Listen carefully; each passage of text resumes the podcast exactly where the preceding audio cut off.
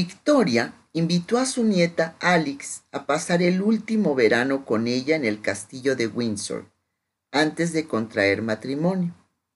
Aunque al principio se había opuesto a esta unión, cuando la feliz pareja de enamorados le comunicó la noticia de su compromiso, se limitó a sonreír y a darle su bendición.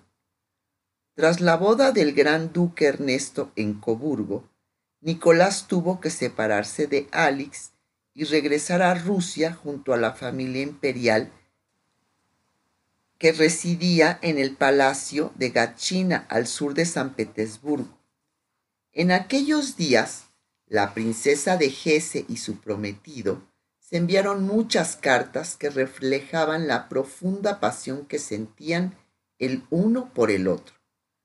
Tras su apariencia victoriana y su actitud siempre reservada, Alex se mostraba profundamente entusiasmada y emotiva.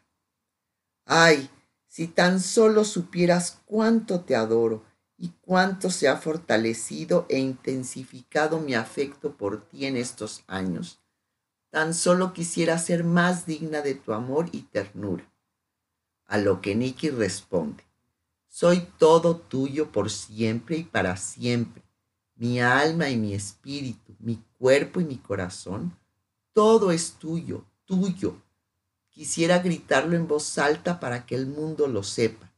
Soy yo el que se enorgullece de pertenecer a un ángel tan dulce como tú y de atreverse a pedir tu amor en respuesta. Durante su estancia en Windsor, la reina, preocupada por la grave salud del zar Alejandro III, le explicó a Alex las obligaciones que debería afrontar cuando ocupase el trono de Rusia. Para ayudar a su nieta a aceptar la conversión, Victoria encomendó la delicada tarea al honorable obispo de Ripón. Este sostuvo largas conversaciones con la princesa de Hesse y se esforzó en destacar las similitudes entre la fe protestante y la ortodoxa. Por su parte, Alejandro III envió a su confesor personal a Windsor, el padre Yanishev, para iniciar la educación de Alex en el catecismo ruso ortodoxo. El Cerevich estaba tan ansioso por volver a ver a su prometida que apenas un mes más tarde viajó de nuevo a la campiña inglesa para pasar el resto del verano junto a ella. En Windsor, Nicolás obsequió a su novia los primeros regalos de compromiso. Un anillo con una perla rosada, un collar de grandes perlas a juego con aquella, un brazalete en forma de cadena con una esmeralda de gran tamaño colgada del mismo y su broche de zafiros y diamantes. Pero la joya más fabulosa fue un magnífico satuar, un collar largo de perlas que llegaba hasta la cintura de Alex, regalo del zar a su futura nuera, diseñado por Fabergé, el famoso joyero de la corte rusa, era la pieza más valiosa que hasta el momento había realizado para la familia imperial. Al contemplar estas deslumbrantes joyas, Victoria advirtió a su nieta, Alex, confío en que todo esto no te vuelva demasiado orgullosa. A mediados del mes de julio, el idílico verano tocó a su fin y el príncipe ruso abandonó Inglaterra a bordo del yate imperial. Durante la travesía, descubrió que Alex le había escrito una plegaria en las páginas de su diario que siempre llevaba consigo. Duerme serenamente y deja que las olas te acunen. Tu ángel de la guarda vigila sobre ti. El más tierno de mis besos para mi adorado Nicky. Cuando cumplió 22 años, Alex le escribió una carta a la reina Victoria en la que intentaba tranquilizarla sobre su inminente separación al convertirse en la esposa del Cerevich. Sí, querida abuelita, estoy segura de que la nueva posición me presentará muchas dificultades, pero con la ayuda de Dios y de un marido amoroso, será más fácil de lo que nos imaginamos ahora. La distancia es muy grande, pero en solo tres días uno puede llegar a Inglaterra desde San Petersburgo. Estoy segura de que los padres de Nicky nos permitirán venir a visitarte seguido. Realmente no soportaría no volver a verte después de lo buena y amable que has sido conmigo desde que mi querida mamá murió, y me aferro a ti más que nunca, ahora que soy casi una huérfana. Por favor, no pienses que mi casamiento cambiará en algo el amor que siento por ti. Por supuesto que no será así, y cuando esté lejos, tendré el consuelo de pensar que existe alguien, la mujer más buena y amable del mundo que me ama un poco. Pero a la soberana no le preocupaba tanto la ausencia de su nieta como la enorme responsabilidad a la que tendría que hacer frente más pronto de lo que imaginaba. En octubre de 1894, el emperador Alejandro III yacía muy grave en su lecho. Temiendo lo peor, Nicolás escribió a Alex pidiéndole que se reuniera con él en la residencia que la familia imperial tenía en Livadia, Crimea. La joven no se lo pensó ni un instante y a toda prisa, sin llamar apenas la atención, hizo el equipaje y puso rumbo a su nueva patria. A su llegada al palacio, su presencia pasó casi inadvertida, pues la corte imperial se encontraba tan pendiente de la salud del zar que no se organizó ningún evento para celebrar su llegada. Al ser la prometida del Cerevich, un tren especial hubiera debido esperarla para recibirla, pero cuando llegó a la frontera al no ver a nadie, se subió a un tren regular. El conde Vorostov Tashkov, gran mariscal de la corte imperial, se había olvidado de ella. En el vagón que la llevó a Livadia, la futura emperatriz de Rusia, viajó sentada al lado de la gente corriente. Nunca volvería a estar tan cerca del pueblo llano ruso como en aquel viaje que cambiaría para siempre su vida. Ya en el palacio, Alejandro III esperaba a Nicolás y a su futura nuera sentado en un sillón de su dormitorio. A pesar de las objeciones de los médicos y familiares, había insistido en que el único modo adecuado de recibir a la prometida de su hijo era con su uniforme completo de gala y sus condecoraciones. Arrodillada ante el demacrado y débil emperador, Alex recibió su bendición. Durante los diez días siguientes, la vida de la familia real giró en torno al lecho del moribundo zar. La recién llegada se sentía una extraña y nadie le prestaba atención.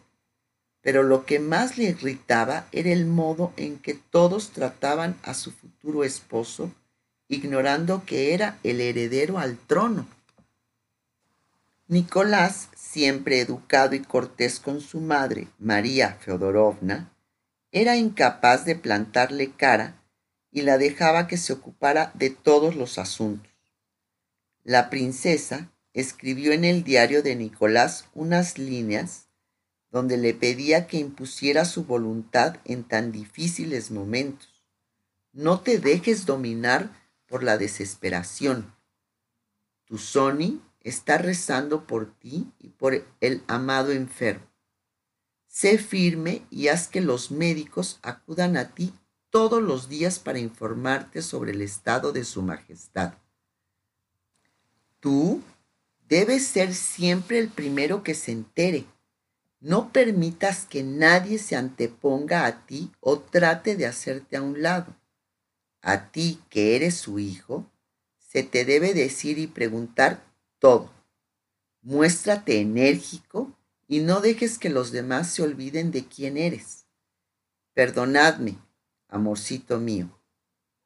Alex añadía que podía confiar plenamente en ella y que compartiera todo con su amada.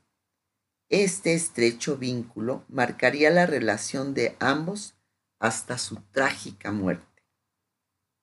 En la tarde del primero de noviembre de 1894, Alejandro III falleció a los 49 años. Su viuda se desmayó en los brazos de Alex y Nicolás se sentía hundido y abrumado.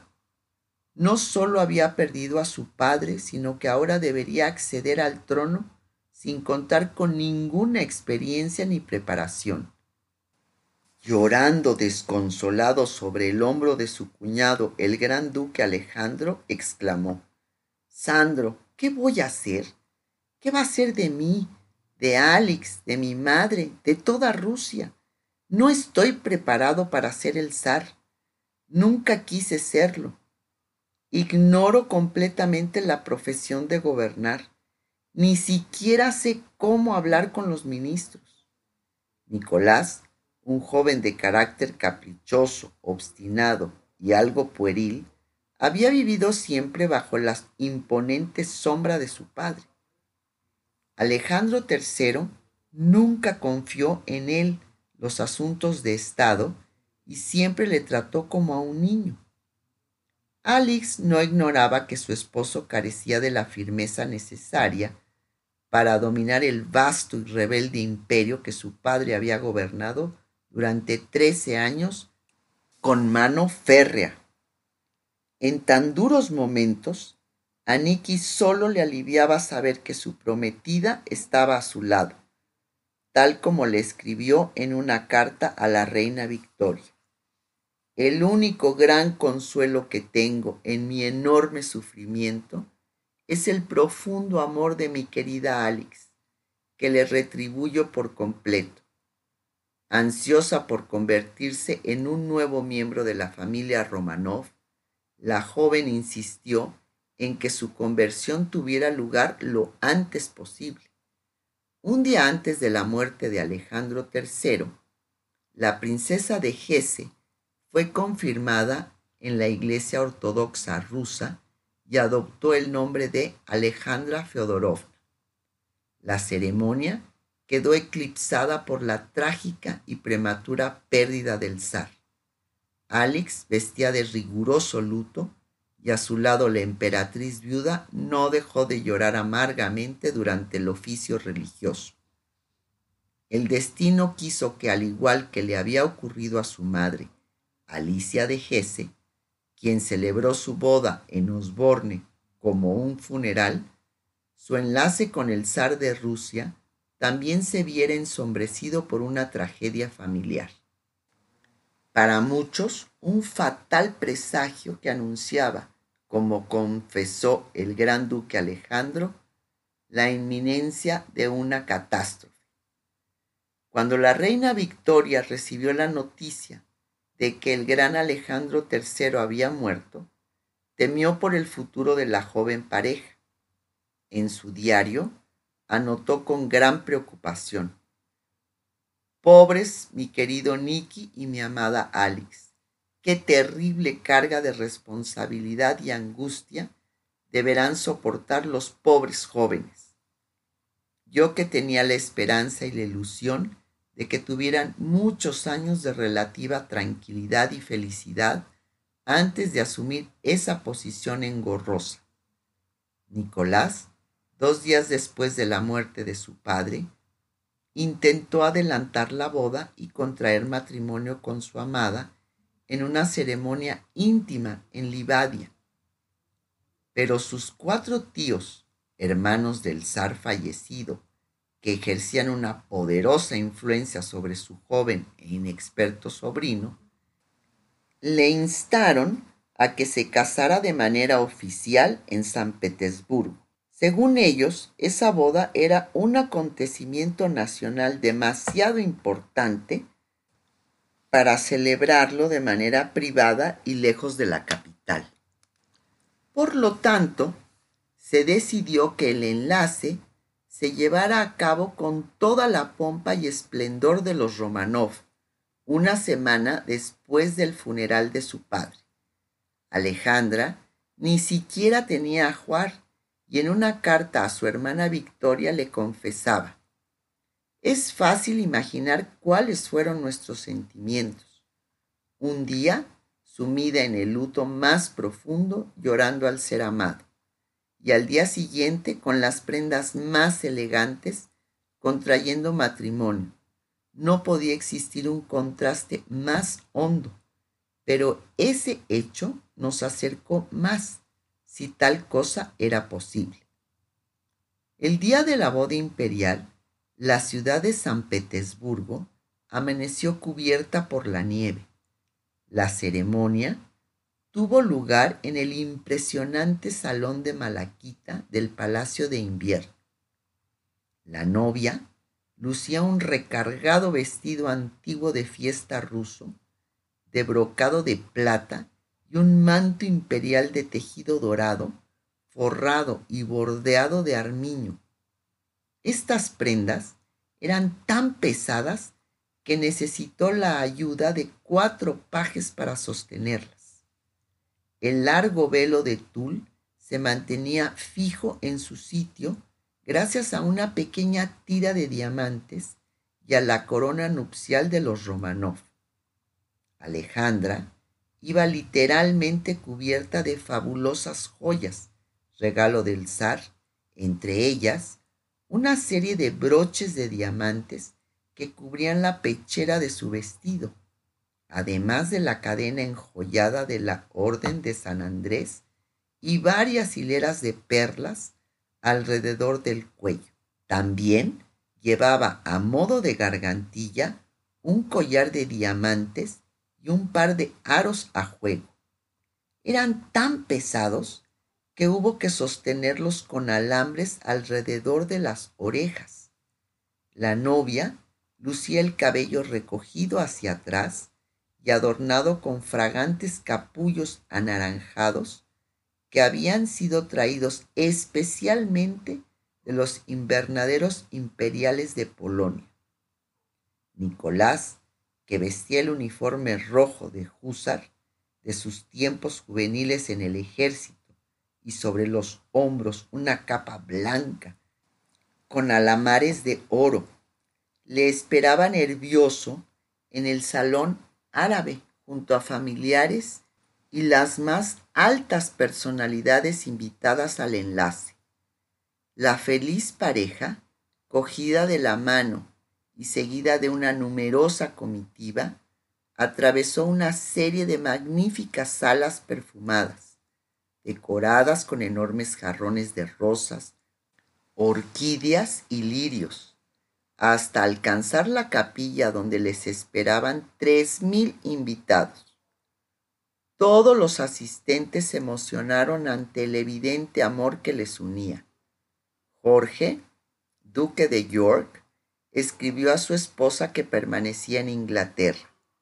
Creo que Nicky es el hombre más afortunado del mundo al haber conseguido una esposa tan hermosa y encantadora y debo decir que jamás he visto a dos jóvenes tan enamorados el uno del otro, ni más felices que ellos.